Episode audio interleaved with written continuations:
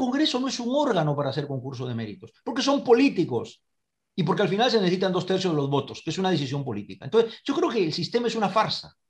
Y ha demostrado en este caso que es una farsa, que por eso hay que cambiarlo. En Vivo PUC, un podcast donde conversamos con nuestros especialistas sobre distintos temas de coyuntura.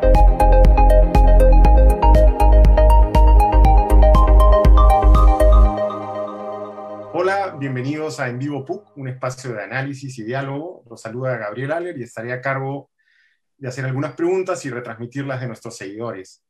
Tenemos el, difícil reto de entender qué está pasando en esta cuarta legislatura convocada por el Congreso, que entre otras cosas busca elegir a nuevos integrantes del Tribunal Constitucional. Para ello estamos junto a dos destacados juristas de nuestra comunidad, la profesora Erika García Cobian, tiene tres maestrías, una de ellas en Derecho Constitucional, y el ex ministro de Justicia, el doctor en Humanidades, Francisco Iguren, profesor principal de nuestra universidad, ex director de nuestra maestría en Derecho Constitucional, entre otros muchos y muy destacados encargos. Buenas tardes a ambos y, muchas gracias por dedicarnos este tiempo. Buenas tardes, Hola, ¿qué tal? Buenas tardes a todas, a todos. Muy contento y honrado de estar con ustedes y con Erika. Igualmente para mí. Muchísimas gracias. Hay que dejar claro que, esta no es, eh, que este es un momento nada sencillo de entender eh, y, digamos, es un escenario jurídico y político muy, muy complejo, ¿no? Eh, más para una sociedad que ya viene duramente golpeada por la crisis sanitaria y una campaña electoral muy polarizada, de la cual aún no tenemos resultados. Quisiera empezar por pedirles que sean muy concesivos y se pongan en el lugar de quienes no somos abogados. Espero sepan disculpar la simpleza y precariedad de, las preguntas iniciales y, que, me gustaría eh, avanzar progresivamente para lograr que quienes no ven temas eh, eh, políticos tengan referencias confiables para comprender lo que ocurre y poder tomar una posición informada. les agradecería mucho que nos expliquen de, manera, de la manera más didáctica posible qué hace el TC qué función cumple en el, y qué función cumple en el orden jurídico. No, no sé quién quisiera empezar, doctora Jovian. Sí, bueno, buenas tardes. Eh, Gabriel, nuevamente muchísimas gracias por la invitación y encantada y honrada de compartir el espacio con el distinguido constitucionalista, el doctor Francisco Iguren. Quería, bueno, con relación a tu pregunta, quería destacar el valor que tiene en un Estado constitucional, en un Estado democrático, eh, el Tribunal Constitucional, ¿no? Es un organismo jurisdiccional, pero tiene la competencia especializada de defender la Constitución. Y es en ese sentido el supremo intérprete y organismo de control del cumplimiento de esa Constitución. Y es tan importante porque la Constitución es eh, el acuerdo que establece una sociedad para que por, los contenidos que esta constitución tiene se garantice la dignidad de todas las personas y se limite el poder para que esa dignidad y los derechos fundamentales estén preservados, estén cuidados. Entonces, esta constitución es la norma suprema en el ordenamiento jurídico, es la norma más importante no es una declaración solamente de buenas intenciones o de acuerdos políticos, sino es una norma jurídica que tiene eficacia directa en, la, realidad. Y entonces toda eh, la sociedad, todo el Estado debe someterse a ella, porque tiene esos acuerdos tan valiosos para el respeto de las personas y para la limitación del poder de todos, del Estado, de los particulares. ¿no? Entonces, el Tribunal Constitucional se encarga de que esa constitución ¿no? se cumpla y sea eh, eficaz en la, en la realidad. Por eso es tan importante un tribunal. Doctor Igurin, ¿y, cómo se designan los magistrados de una instancia tan Pero, Si me permites, si me permites eh, eh, para terminar de, de responder tu pregunta. a ver, el Tribunal Constitucional es un órgano jurisdiccional, judicial, como decía Erika, es la máxima instancia, la última y definitiva instancia en materia de temas constitucionales y tiene fundamentalmente estas funciones. Uno, conoce en última y definitiva instancia los procesos de protección de derechos que interponen los ciudadanos, como el habeas corpus para la libertad personal, el amparo para los demás derechos, el habeas data para información o la acción de cumplimiento. O sea, agotada la etapa judicial, el demandante eh, derrotado toca la puerta del Tribunal Constitucional, quien resuelve en última y definitiva instancia lo que tiene que ver con protección de derechos constitucionales. Dos, conoce de manera directa las acciones de inconstitucionalidad que no puede plantear cualquier persona. Es un número de congresistas, el Poder Ejecutivo, eh, 5.000 ciudadanos. Entonces, la acción de inconstitucionalidad para controlar si una ley es constitucional o no va de frente al Tribunal Constitucional y lo que diga el tribunal es. Y en tercer lugar, resuelve eh, los llamados conflictos de competencia, cuando dos o más órganos del Estado tienen controversia o se disputan quién es competente para hacer qué. Eh, por último, el tribunal no actúa, como dicen los abogados, de oficio, por propia iniciativa. El tribunal solo actúa cuando le han interpuesto una demanda. Bueno, eso es lo que hace el tribunal. ¿Y, cómo se designan a los magistrados del TC, tomando en cuenta que son fundamentales para, el orden jurídico? Eh, en nuestro país hay muchos sistemas, ¿no? Además, no hay tribunal constitucional en todas partes. Eh, es más, son menos los países que tienen tribunal constitucional. En algunos países es la Corte Suprema en pleno o una sala especializada de la Corte Suprema la que ve estos asuntos. En otros países, por la decepción histórica sobre el pobre papel que cumplió el sistema judicial en materia de independencia y control de la constitucionalidad, ya con la Constitución del 79 se creó un tribunal constitucional. En el Perú, en la Constitución del 79, los miembros del tribunal, que eran nueve, eran designados tres por el Poder Ejecutivo, tres por el Congreso y tres por la Corte Suprema, por el Poder Judicial. En la Carta del 93 cambiaron las cosas y los siete, ya no son nueve, los siete son designados exclusivamente por el Congreso. Ese es nuestro sistema. Hay países donde lo hace el Congreso, hay países donde tienen sistemas también mixtos. Doctora Cobian, y desde su punto de vista, ¿qué condiciones de idoneidad debe reunir un magistrado eh, de una instancia tan importante? Eh, bueno, en primer lugar, la solvencia académica, profesional, ¿no? en, materia constitucional, en materia jurídica, y esa solvencia tiene que estar eh, demostrada a lo largo de una trayectoria, ¿no? Y se le debe conocer este, su producción, su aporte, eh, y esto es objetivo, ¿no es cierto? O sea, esto está, se puede verificar a través de las publicaciones, su experiencia docente o su experiencia académica, ¿no? Y su ejercicio profesional.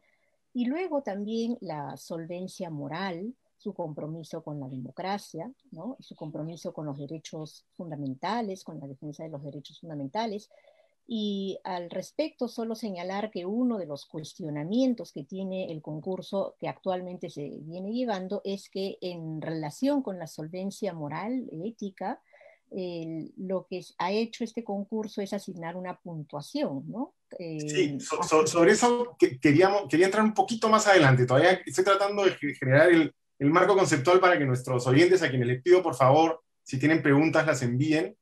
Eh, comprendamos de, qué estamos hablando, ¿no? Pero luego vamos a ese punto porque creo que es fundamental, ¿no? O sea, cómo se define la solvencia moral de alguien, ¿no? Eh, entonces, pero bueno, eh, la mayoría de los integrantes del TCE del actual Nacional ya tienen sus mandatos cumplidos. ¿Por qué no se han designado hasta ahora eh, nuevos reemplazos? ¿Y, qué hay en este proceso de selección que, ha explicado usted, doctor Iguren, eh, que, no hace fácil que sean elegidos. A ver, hay varias cosas, ¿no? Porque el anterior Congreso, el disuelto, lo intentó también en una sesión más o menos tumultuosa, empezó a elegir y tampoco logró, ¿no? Y es bien sintomático, o sea, que estos dos congresos de este quinquenio no han podido. Eh, es bastante reiterado en nuestra experiencia que se vencen los mandatos y no nombran, ¿ah? Hubo el caso de un magistrado ya fallecido que en los hechos estuvo como dos mandatos, pero no porque fuera reelegido, porque no cabe, sino porque no eligieron a su sucesor. Entonces, el Congreso suele ser tardón en esto, eh, porque se necesitan acuerdos cuando se ha planteado que el designado o la designada tiene que reunir dos tercios del número legal, como ni siquiera el Fujimorismo en el Congreso disuelto, o sea, tenía una mayoría absoluta clara, pero no tenía dos tercios. O sea, una sola fuerza no puede, ¿no? Entonces, claro, eh, puede llamar la atención que en estos dos últimos congresos, habiendo seis cargos de los siete vacantes, seis, no haya funcionado esto que se llama a veces el reparto o la repartija, ¿no? Es decir, como ninguna agrupación tiene votos suficientes para elegir a nadie, eh, ponerse un poco de acuerdo en una preselección, que supongo que también es lo que han hecho para esta votación Recording in progress. la vez pasada, pero no les ha alcanzado, y entonces se ponen de acuerdo, así de claro y de descarado también, y dicen, bueno, a ver, eh, ¿por quién vas tú? ¿Por quién vas tú? ¿Por quién vas tú? De acuerdo. Consensuamos más o menos estos nombres y cuando toque votar por este, además de tus votos, cuenta con los nuestros. Y así llega. Entonces, lo primero que hay que decir es que en el Congreso no han logrado esos acuerdos de consenso para O sea, alcanzar es un fracaso de, de la política más básica. O sea, de- de- Sí, eh, eh, y, y cuando habiendo seis cargos, eh, no es muy difícil repartirse para todos, hay un poquito, ¿no? Segundo, yo creo que influye también eh, que cada vez la calidad de postulaciones y de candidatos es peor. Y hay que ser claro en eso. Eh, sé que lo podemos conversar eso después, pero yo creo que la mayoría gente seria no cree que este llamado concurso ante el Congreso es un concurso. Y aunque tiene la, apariencia de concurso, van a estudiar tu currículo, te- van a hacer tus preguntas, van a para que demuestres que sabes derecho, al final la votación la tiene el Pleno y es si hay votos o no hay votos. Por eso es que cada vez más personas que tienen la calificación profesional, la trayectoria académica, moral, democrática, como decía la doctora García Cobian, no se presentan, pues. No se presentan. Entonces, con las críticas que hace la opinión pública, la prensa independiente, que está muy bien, se desnudan las carencias o la poca trayectoria de postulantes. Entonces, hasta el Congreso se le hace difícil a veces Ah. alcanzar acuerdo para elegir. Entonces, son varios factores, ¿no? Son varios factores que explican por qué no lo logran, ¿no? ¿Por qué no lo logran? Y como digo, una cosa sería si hay que elegir uno, de ahí se pueden sacar los ojos, pero cuando hay que elegir seis, eh, eh, es todo responsabilidad del Congreso y también de falta de capacidad de acuerdo político y cierta pobreza de candidatas y candidatos, ¿ah? más allá de alguna honrosa excepción, o excepción más que honrosa. Doctora García Cobian, ¿y, y cómo, cómo hacer para que este proceso funcione, para que sea transparente? Eh, tien- tiene- tienen, me imagino ustedes, claramente pensado cómo es que podría desarrollarse un proceso eh, medianamente bueno, ¿o no? Sí, bueno, allí tal vez primero un presupuesto, ¿no?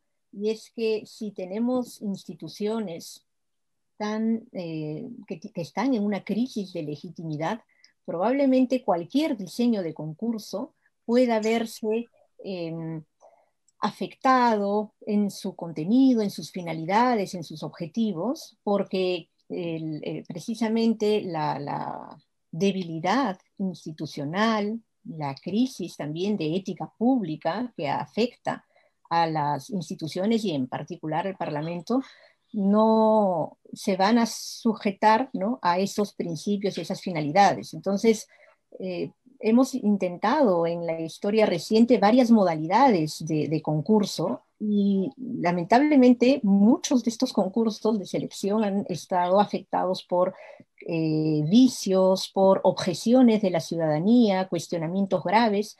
Entonces, pero hay algunas cuestiones, como mencionábamos también en la intervención anterior, ¿no? que son esenciales, que se deben eh, eh, cuidar dentro del proceso, y es la solvencia académica ¿no? y la idoneidad ética, moral, que se debe eh, traducir en, como digo, eh, una trayectoria que no tiene cuestionamientos de tipo democrático, que no, ha, eh, no tiene denuncias ¿no? o indicios de denuncias, por, indicios perdón, de responsabilidades vinculadas a corrupción, como vemos que ahora saltan respecto de algunos de los postulantes, candidatos.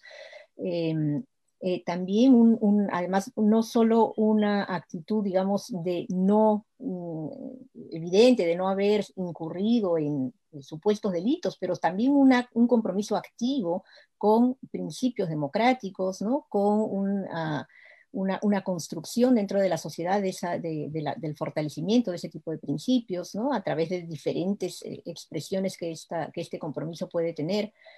Em, entonces creo que el, problema también tiene que, eh, hay un problema estructural que tiene que ser superado a través de las reformas que se han venido también planteando de reforma política para tener un mejor Congreso, una mejor y, mayor calidad de, la representación para garantizar que esos resultados sean también eh, de calidad y que den respuesta a eh, este fortalecimiento de nuestro Estado constitucional.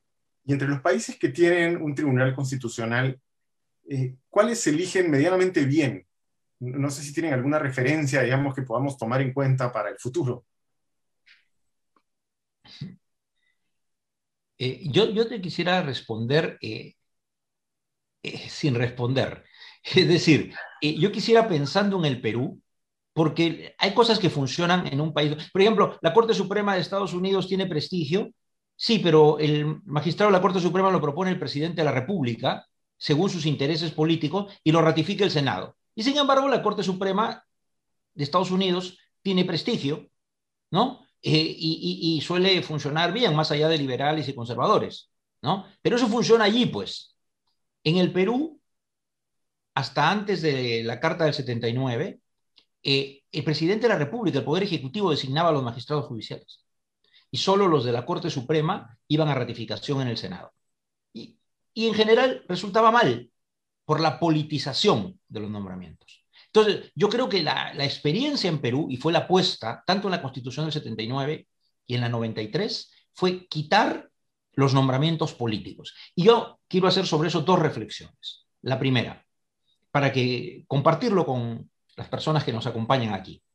Pensemos en las tres principales instancias vinculadas a la impartición de justicia. En el Poder Judicial, incluida la Corte Suprema, ¿cómo se designan a los magistrados del Poder Judicial o del Ministerio Público, de la Fiscalía, en todos los niveles, incluidos los supremos? Con la Carta del 93, a través de la Junta Nacional de Justicia, que reemplazó al Consejo Nacional de la Magistratura. ¿Quiénes integran la Junta Nacional de Justicia? Un grupo de personas designadas por una comisión especial que integran el defensor del pueblo, el presidente de la Corte Suprema, el fiscal de la Nación o la fiscal de la Nación, eh, eh, un rector de universidades privadas, un rector de universidades públicas eh, y me puedo estar olvidando alguno, digamos, del Colegio de Abogados de repente. ninguno, pluralidad, digamos. Ya, ninguno de los que van a designar a los miembros de la Junta de Justicia proviene de ningún poder político. No quiere decir que sean buenos, pueden ser un desastre, pero lo que tienen en común es que no los designan a los electores el poder político. Y eso ha funcionado bastante mejor. Hay en la etapa final turbia del anterior Consejo de la Magistratura, pero que no puede viciar eh, lo que pudo ser el pasado. Dos, ahorita que estamos todavía sin salir de las elecciones. El Jurado Nacional de Elecciones, la máxima instancia electoral del Perú, ¿Cómo se elige el Jurado Nacional de Elecciones? Uno, que lo preside, es designado por la Corte Suprema. Otro, por los fiscales supremos. Otro, por las facultades de Derecho, los decanos de las facultades de Derecho privadas. Otro, por la facultad de Derecho de las universidades eh, públicas o privadas, si dije mal. Y otro eh, es designado por el Colegio de Abogados. Otra vez, para designar a los máximos magistrados electorales del Perú, cero participación de órganos políticos, porque de esa pluralidad también se espera que no haya una contaminación política. Y por último, Tribunal Constitucional, la máxima instancia jurisdiccional del Perú, porque puede decidir y revisar decisiones de la Corte Suprema o del Jurado Nacional de Elecciones. Ese órgano, esos siete, los siete por el Congreso. Un órgano absolutamente político, yo, y mi segunda reflexión es, en estos días he estado pensando bastante de esto. Ahora estoy entre quienes digo, cuando se reforme parcialmente por lo menos la constitución o toda una nueva constitución como yo quisiera, esto hay que revisarlo y cambiarlo. No hay razón. O sea, en el Perú no funciona la designación de magistrados tribunales exclusivamente por el Congreso. No funciona. Sus decisiones cada día son peores y pasan estas cosas que vemos. Entonces, o hacemos un sistema compartido de designación con distintas instituciones, no sé, varios órganos, varias entidades que se propone, o se lo quitamos del todo al Congreso, no lo sé, eso hay que discutirlo con calma, pero este sistema para mí ha fracasado. Eso sin perjuicio del tema del procedimiento que se conversará más adelante, ¿no? Pero la designación por el Congreso ha fracasado. Cada día es peor, ni siquiera lo puede hacer y cuando lo hace, no lo hace bien, salvo contadas excepciones. Doctora Cobian, no sé si usted está de acuerdo con esta posición. Más aún, usted acaba de, mencionar, acaba de hablar de la deslegitimación, de, la poca legitimidad que tiene el Congreso, ¿no? Eh, y, más aún en una cuarta legislatura que también es discutida. ¿Por qué, por qué han insistido en, en, nombrar a un tribunal constitucional cuando además se habían comprometido a no hacerlo, no hace mucho, ¿no? Sí, bueno, coincido en primer lugar con el planteamiento del profesor Eguiguren en el sentido de que creo que en una experiencia que ha dado muestras de fracasar ¿no? en múltiples oportunidades en seleccionar a los magistrados y magistradas del Tribunal Constitucional y de manera además grave, crítica, ¿no? que, que, compromete incluso la ética pública, la lucha contra la corrupción, la, la lucha contra la captura de las eh, instituciones y con mayor razón de este órgano de altísimo nivel en, el, en la justicia constitucional creo que eh, esas evidencias de, estas, de, esta, de este fracaso, de estos fracasos, nos permiten concluir en un intento de modificar el, diseño en el sentido de incorporar otras instituciones en la designación de los magistrados y magistradas del Tribunal Constitucional. Y yo, eh, a propósito de este planteamiento, traigo a colación la experiencia que, estamos viviendo ahora. Si algo ha salvado a la, la, ver, la, la, lucha por la democracia, por la, eh, la proscripción de la corrupción, eh, si algo nos ha permitido todavía mantener la institucionalidad democrática en el país, es justamente la confluencia de una serie de organismos constitucionales autónomos. ¿no? Vemos que en esta crisis, y con cargo a comentarlo en mayor profundidad más adelante, pero en esta crisis han intervenido no solo el Parlamento, sino ha intervenido el Poder Judicial, ha intervenido en, esta crisis, digamos, más amplia, ¿no? el, Poder Judicial, eh, la propia ciudadanía, de, los organismos eh, de la ciudadanía eh, que han intervenido en relación con esta, los cuestionamientos y la vigilancia al proceso, al concurso, esta transparencia, han intervenido también en, digamos, en el, contexto más amplio, ¿no? Democrático. hemos visto que ha habido intervenciones de la Junta Nacional de Justicia eh, en el plano electoral, ¿no? También, entonces creo que una solución en la que confluyan los diferentes organismos constitucionales, poderes del Estado, que justamente profundicen este balance de poderes, ¿no? este control y colaboración entre los poderes, podría ser una ruta a explorar en, relación con una modificación del diseño de, nuestra, de, nuestro, de nuestro proceso de selección de magistrados del Tribunal Constitucional. De acuerdo. Y, en este balance de poderes eh, se han presentado varias demandas ante el Poder Judicial y ayer se concedió una medida cautelar que suspende provisionalmente al Congreso elegir hoy a nuevos magistrados. El, el Poder Judicial tiene esta prerrogativa, eh, no se está inmiscuyendo en los fueros del Poder Legislativo como alean los congresistas, eh, doctor Igure. A ver, esa es la parte más difícil de la conversación que tenemos hoy. Eh, porque tiene, sí, sí tiene componentes técnicos. Y yo creo, yo siempre trato de ser muy objetivo, más allá de la opinión que yo tenga, ¿no? junto con otros colegas hemos firmado y hemos declarado que este Congreso no debe designar. Entonces, yo podría decir, estoy muy contento de que se haya dado una decisión cautelar, que no es definitiva, que decía suspende la elección hasta que yo, jueza, eh, emita sentencia. Eh, pero digo, y yo estaría y debo estar y estoy muy contento, digamos, de que, se, decidió judicialmente parar este proceso y que además el Congreso no ha hecho caso, ha seguido adelante, hoy ha intentado votar por los tres mejores calificados y con votación y reconsideración no lo ha logrado. Entonces, bueno, estamos ganando, digamos. Pero, por otro lado... ¿Está de acuerdo en el fondo, digamos, de la decisión de la jueza? Estoy, estoy contento con el resultado. Ahora, yo creo que es muy importante la decisión eh, cautelar, valiente. La he leído rápido, la cautelar, no conozco la demanda, no conozco la demanda. Eh, eh, lo complejo de este tema, y es inevitable decirlo para que se entienda de lo que estamos hablando, que está fuera de discusión que la Constitución dice que quien designa a los magistrados es el Congreso. En segundo lugar, que el mandato dura cinco años y que seis de ellos tienen más de dos años su mandato vencido. Por lo tanto, que había que elegirlos, no cabe duda. El problema es el cómo. El problema es el cómo. Y si este Congreso, esta comisión que ha hecho el trabajo, que ha hecho seguramente algunos esfuerzos por parecer mejor, si lo ha hecho cumpliendo las normas reglamentarias ilegales que el propio Congreso se impuso. Porque, ojo, hay algo que está en la ley orgánica del Tribunal Constitucional, pero también hay aspectos que están reglamentados por el Congreso y su comisión, ¿no? Entonces, yo querría decir, a ver, yo creo que pocos, quizás salvo los postulantes, creen que más allá de regulación, este es un concurso. ¿No? Yo no creo. Yo no creo que sea un concurso. Y por eso eh, no se me ocurre presentarme. ¿no? yo creo que muchos colegas eh, eh, piensan lo mismo.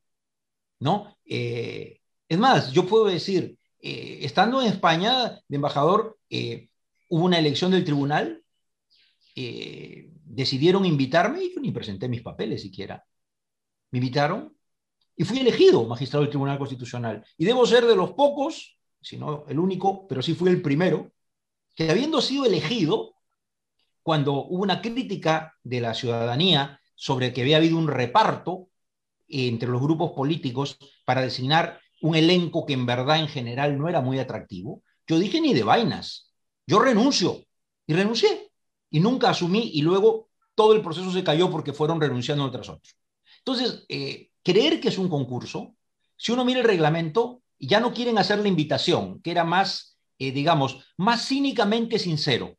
Es decir, el Congreso invitaba a personas, conversaban los grupos, buscaban construir los votos y elegían. Como se dijo, no, no, esa repartija no vale, vamos a hacer un concurso, ¿no? Y el Congreso va a hacer un concurso, ¿no? Los congresistas van a tomarle examen y conocimientos de derecho constitucional a esos candidatos que, como decía la doctora Erika García Cobian, deben tener gran trayectoria jurídica, solvencia académica, solvencia moral. El Congreso les, va a preguntar de derecho constitucional, ¿no? Ya. Entonces, en verdad, eh, se hace el esfuerzo, se dice, no, no, nada de invitación, concurso de méritos. Pero el Congreso no es un órgano para hacer concurso de méritos, porque son políticos y porque al final se necesitan dos tercios de los votos, que es una decisión política. Entonces, yo creo que el sistema es una farsa. Y ha demostrado en este caso que es una farsa, que por eso hay que cambiarlo, porque no se va a lograr que, que de repente debería ser postulaciones o por instituciones, que las universidades postulen, la sociedad civil, los gremios, ¿no? Y muy poquito espacio para postulaciones individuales, porque hay que ser duro y descarnado, yo quiero serlo. Muchos de los que postulan son gente que está buscando chamba, sin méritos académicos, sin trayectoria profesional, son riesgo de ser elitista. Bueno, mal que bien los abogados nos conocemos, ¿no? Y cuando uno pregunta, oye, ¿quién es este candidato? ¿Lo has oído? No, entonces hay que mirar en Google a ver qué es, si tiene antecedentes penales, qué cosa ha hecho por la vida, ¿no? Entonces, no, yo creo que ahí está el problema. El, el mecanismo debe ser revisado porque en el Congreso, concurso de méritos, lo dudo. Harán esfuerzos, habrá una primera parte que parece concurso, pero por eso se da pues este debate en la medida cautelar, si el Congreso ha cumplido con motivar o no la calificación que ha puesto. Eh, mire, suena muy bonito, yo estoy de acuerdo con que no se ha hecho suficientemente, pero a ver, traduzcámoslo a un ejemplo, nosotros los universitarios, nosotros los universitarios. Cuando un profesor califico un examen? ¿El profesor tiene que motivar la nota? No, si un alumno me reclama eh, por qué me ha puesto esta nota, o yo aquí, ¿por qué pasa esta pregunta? Yo sí tengo la obligación de justificar. Pero cuando yo publico las notas de mi examen, yo no motivo nada.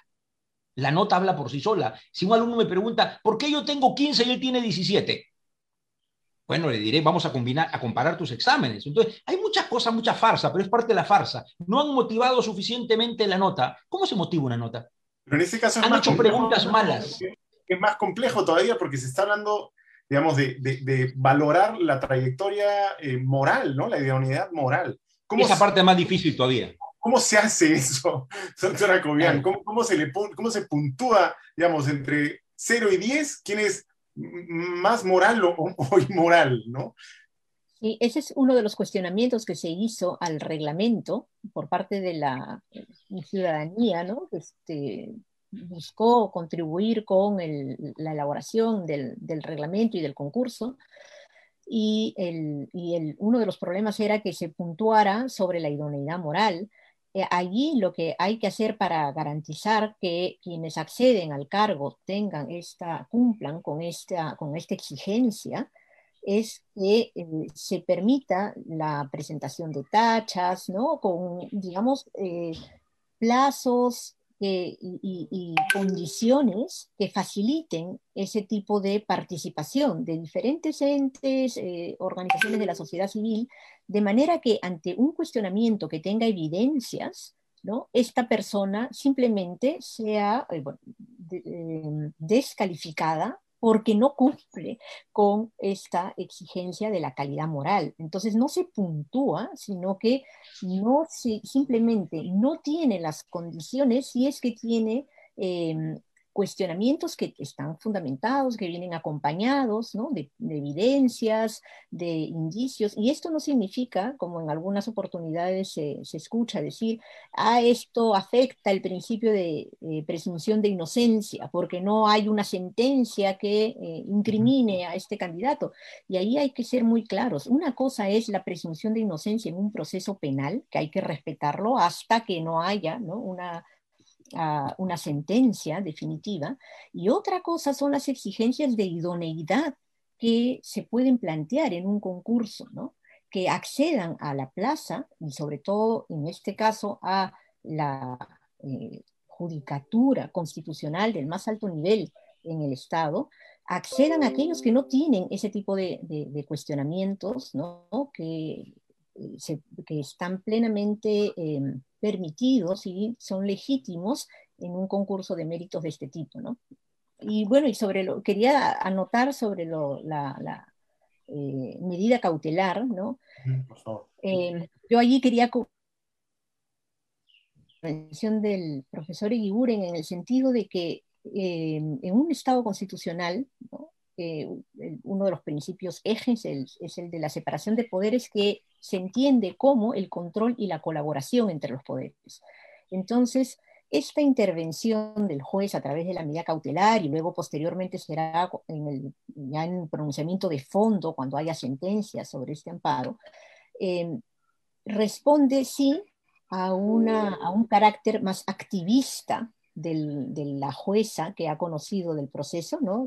tal vez sus Em, esta intervención tenga una intensidad especial, pero yo quisiera señalar que en contextos donde hay una debilidad institucional, hay riesgos de captura del órgano del Tribunal Constitucional, hay evidencias de que entre los postulantes hay personas de dudosa ¿no? trayectoria ética, eh, con el agravante de que em, pudieran estar además eh, en coordinación para satisfacer intereses absolutamente particulares con quienes están siendo eh, los responsables del, del, proceso de elección, con evidencias de que le han bloqueado el acceso a personas que sí tenían ese mérito. Hay una docente de esta universidad, esta casa de estudios que se presentó, y en base a un argumento absolutamente Em, formalista, formalista, pero falso, porque ni siquiera era que no cumpliese con la formalidad, sino que se mintió respecto de su cumplimiento de los requisitos, se le, simplemente se le bloqueó el acceso al concurso. Entonces, en un contexto plagado de este tipo de cuestionamientos, se justifica, ¿no? Y se, se justifica y se puede defender intervenciones intensas de otro organismo constitucional, poder del Estado como el Poder Judicial, para, no para que a través de una medida cautelar ponga una decisión definitiva sobre el concurso, sino que le diga un momento, ¿no? Eh, detengámonos un momento para evaluar ¿no? las condiciones y, además eso supone una doble o, adicionales instancias, no es, solamente la decisión de la jueza que dicta la medida cautelar, la definitiva y la que va a eh, parar todo el concurso. Em, entonces creo que se, se, puede justificar cuando tenemos estos contextos ¿no? de, institucionalidad, de amenazas graves a el organismo constitucional eh, como el Tribunal Constitucional y eh, de una crisis de legitimidad muy alta en el caso del, del concurso. Doctor Iguren, no sé si está de acuerdo. Yo entré, entré en una conversación en la que estaban discutiendo el tema. Bueno, a ver, a ver, como yo dije al empezar, ¿no? Yo puedo estar contento. Y yo creo que una decisión judicial, aunque esté equivocada o correcta, se tiene que acatar. Y el Congreso ha hecho muy mal en no acatar y pasar a votar. O sea, eso es muy grave políticamente para el Estado de Derecho, porque puede ser que al final la jueza no declare fundada la demanda, solamente de una cautelar, y lo que pasa es que a este Congreso lo apura, lo apura el apuro, pues. Sabe que suspender se le acaba el tiempo, porque eh, le queda muy poco tiempo, ¿no? Y ha decidido a la bruta seguir adelante. Muy mal, muy grave, muy grave precedente. Ahora, yo sí tengo un matiz con lo que dice Erika, ¿no? Sí, yo entiendo todo el contexto y por eso digo, yo estoy contento de lo que ha pasado. Y me parece valiente la decisión de la jueza creo que sabe, ha argumentado en su, en su medida cautelar. Sin embargo, si yo trato de ser lo más objetivo posible, tengo dudas sobre el, el, sustento jurídico constitucional de esa cautelar. Porque estando fuera de discusión que el Congreso es competente para elegir y que los mandatos están vencidos, parar, por más que claro, el tiempo apremia y si elegía hoy, un amparo no se los iba a tumbar. Ese es el contexto que yo entiendo, ¿no? Pero el primer requisito de la medida cautelar que menciona la, jueza, porque hay tres razones que señala el abogado demandante y la jueza rechaza dos. Le queda en base a un argumento, ¿no?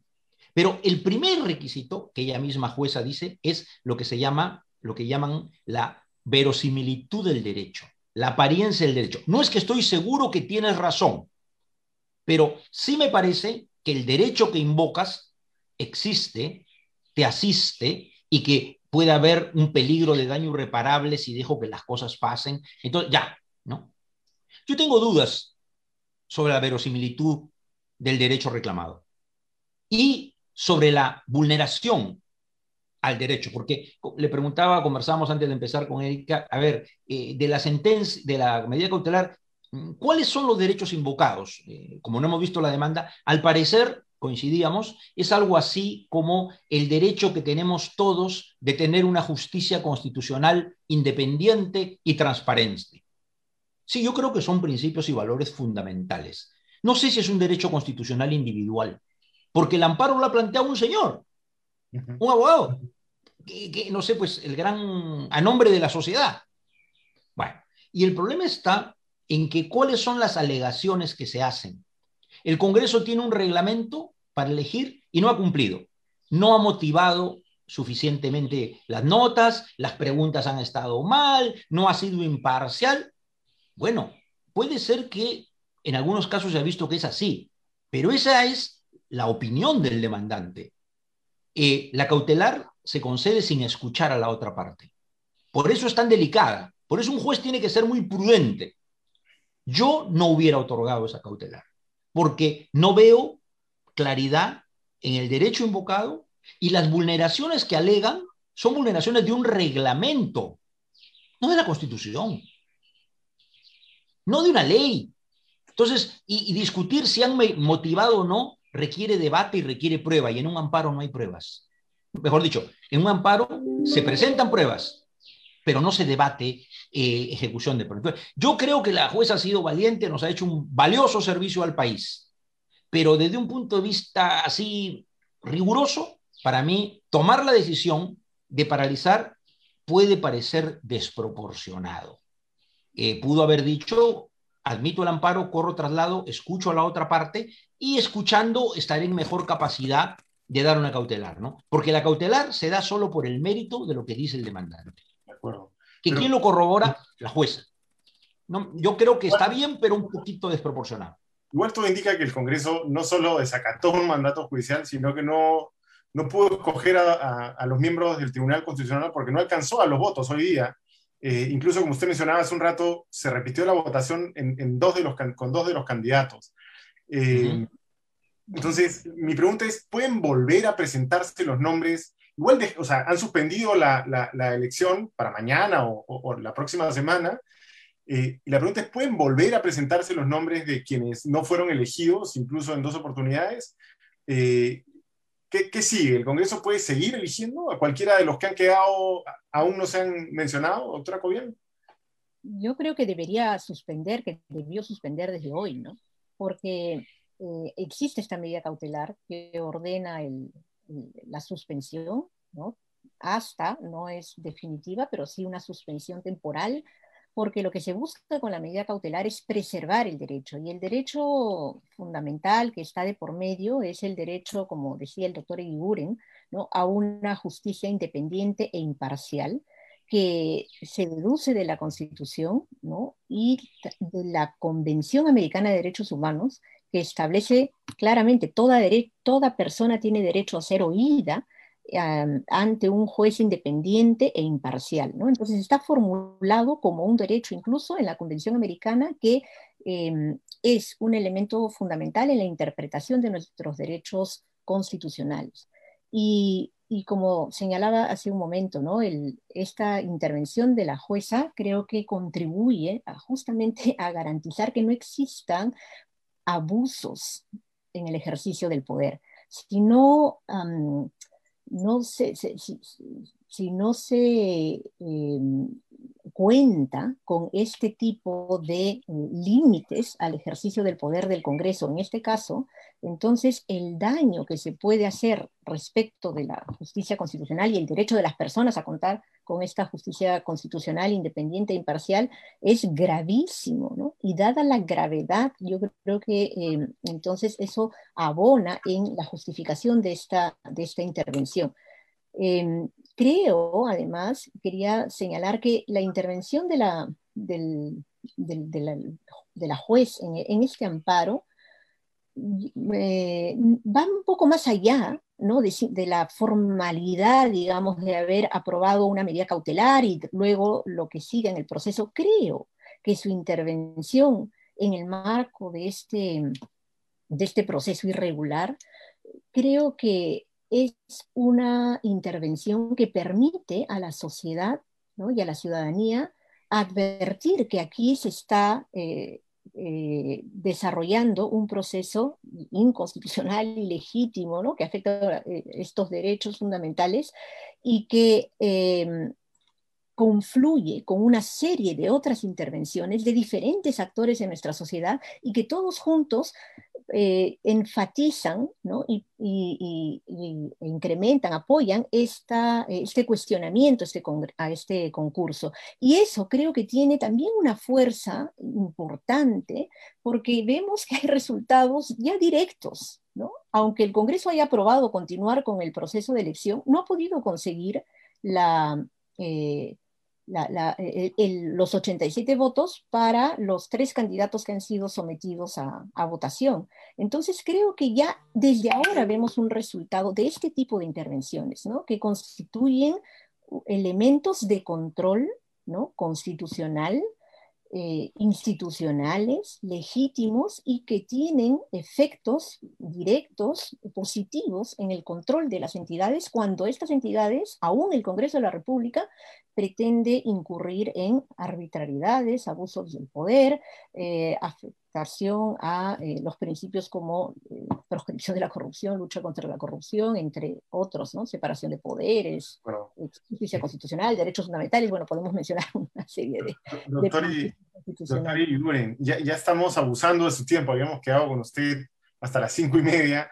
Eh, no sé si, si ya cerrando la entrevista, quisiera agregar algo más que, que, pueda servirnos como, digamos, mensaje esperanzador para lo que se nos viene en los próximos días, o actitud vigilante por parte de los ciudadanos frente a lo que está ocurriendo. No sé qué, qué, nos toca. Bueno, sí, porque ya, como habíamos conversado, yo tenía cinco y media, ya me están mandando varios llamados de que eh, la, actividad va a empezar y que yo, yo falto.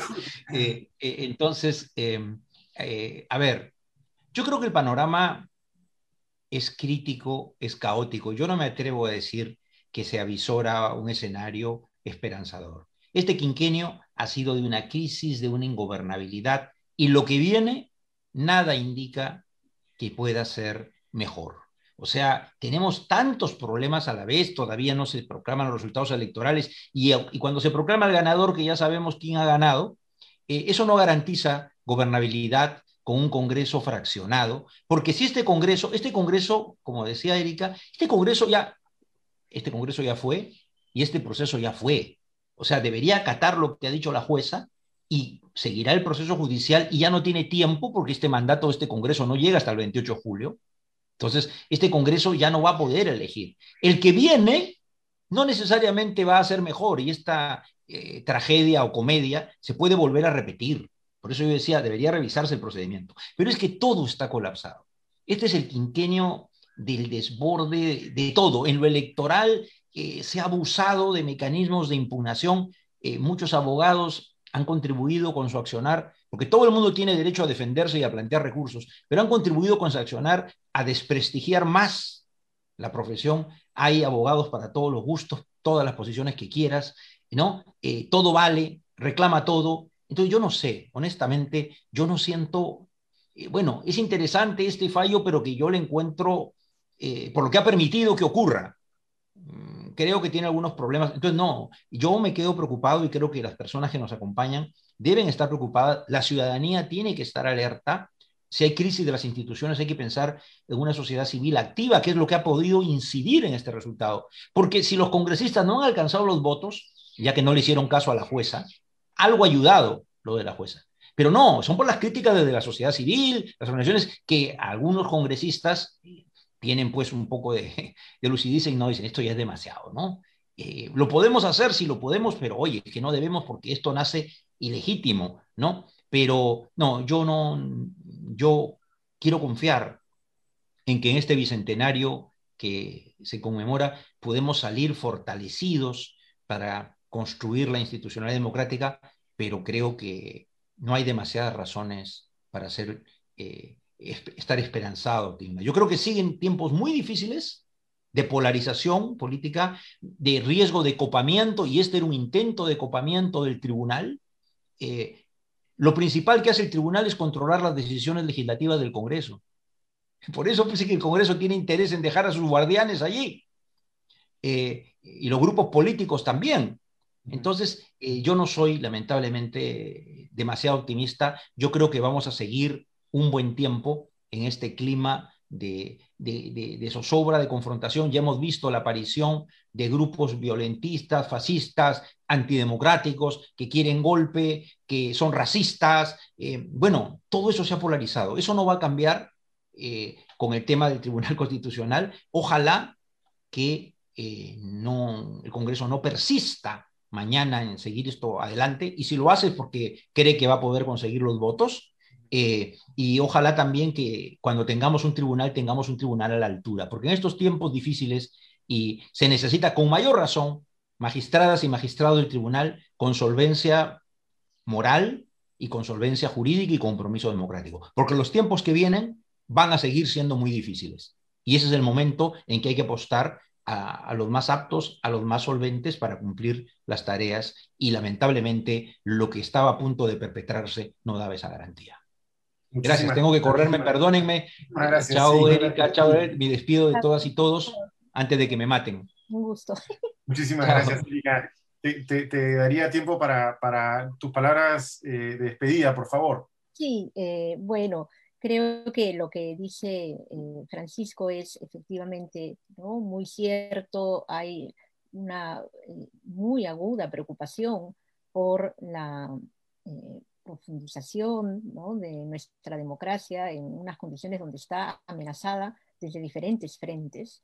Y creo que en ese, o sea, siendo realista ¿no? y, tomando en cuenta la realidad y el contexto, el, quiero sí destacar un elemento positivo y es que eh, creo que cada vez que ha habido amenazas de captura del Tribunal Constitucional, ha habido una reacción de la ciudadanía.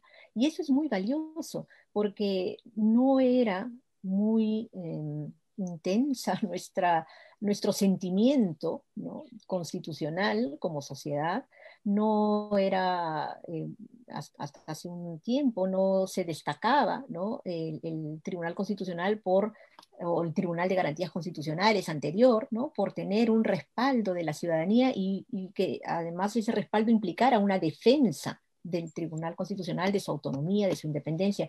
Entonces, sí me parece bien valioso destacar que eh, como sociedad reaccionamos frente a estos intentos de captura del Tribunal Constitucional, de decaimiento de su papel o debilitamiento de, su función en el Estado constitucional. Y creo que es importante, sí, ¿no? Em, que, ser conscientes de la tarea de pensar en una reforma del, procedimiento de elección de magistrados y magistradas que involucre a otras entidades, a otros organismos constitucionales autónomos, que contribuya a mejorar el, proceso de selección y sus resultados. Y creo que también esta, además de esta tarea, el, siguiente Congreso, bueno, eh, tendrá la posibilidad ¿no? de pensar, reflexionar, deliberar y plantear una reforma en este sentido, y también creo que tiene bien consciente que eh, un intento de captura del Tribunal Constitucional no es algo que sea indiferente para la ciudadanía, ¿no? Y entonces, eh, bueno, a seguir atentos y atentas y activos y activas en su defensa. Eso quería Muchísimas gracias, doctora García Cobian. Eh, ha sido fundamental haber conversado con ustedes. Espero que nuestra audiencia haya sacado algunas conclusiones informadas, eh, a través de, las voces de, dos destacados juristas. Eh, estuvieron con nosotros el doctor Francisco Iguren y Erika García Cobian, ambos docentes de nuestro Departamento de Derecho. Eh, muchas gracias por acompañarnos, por entregar su tiempo a la comunidad y muchas gracias también a, nuestros seguidores por, por, hacer sus preguntas. y recuerden que pueden seguir nuestras próximas transmisiones y novedades en Facebook, Instagram, Twitter, YouTube y Spotify. Hasta la próxima. En Vivo PUC, un podcast donde conversamos con distintos especialistas de nuestra universidad sobre temas de coyuntura.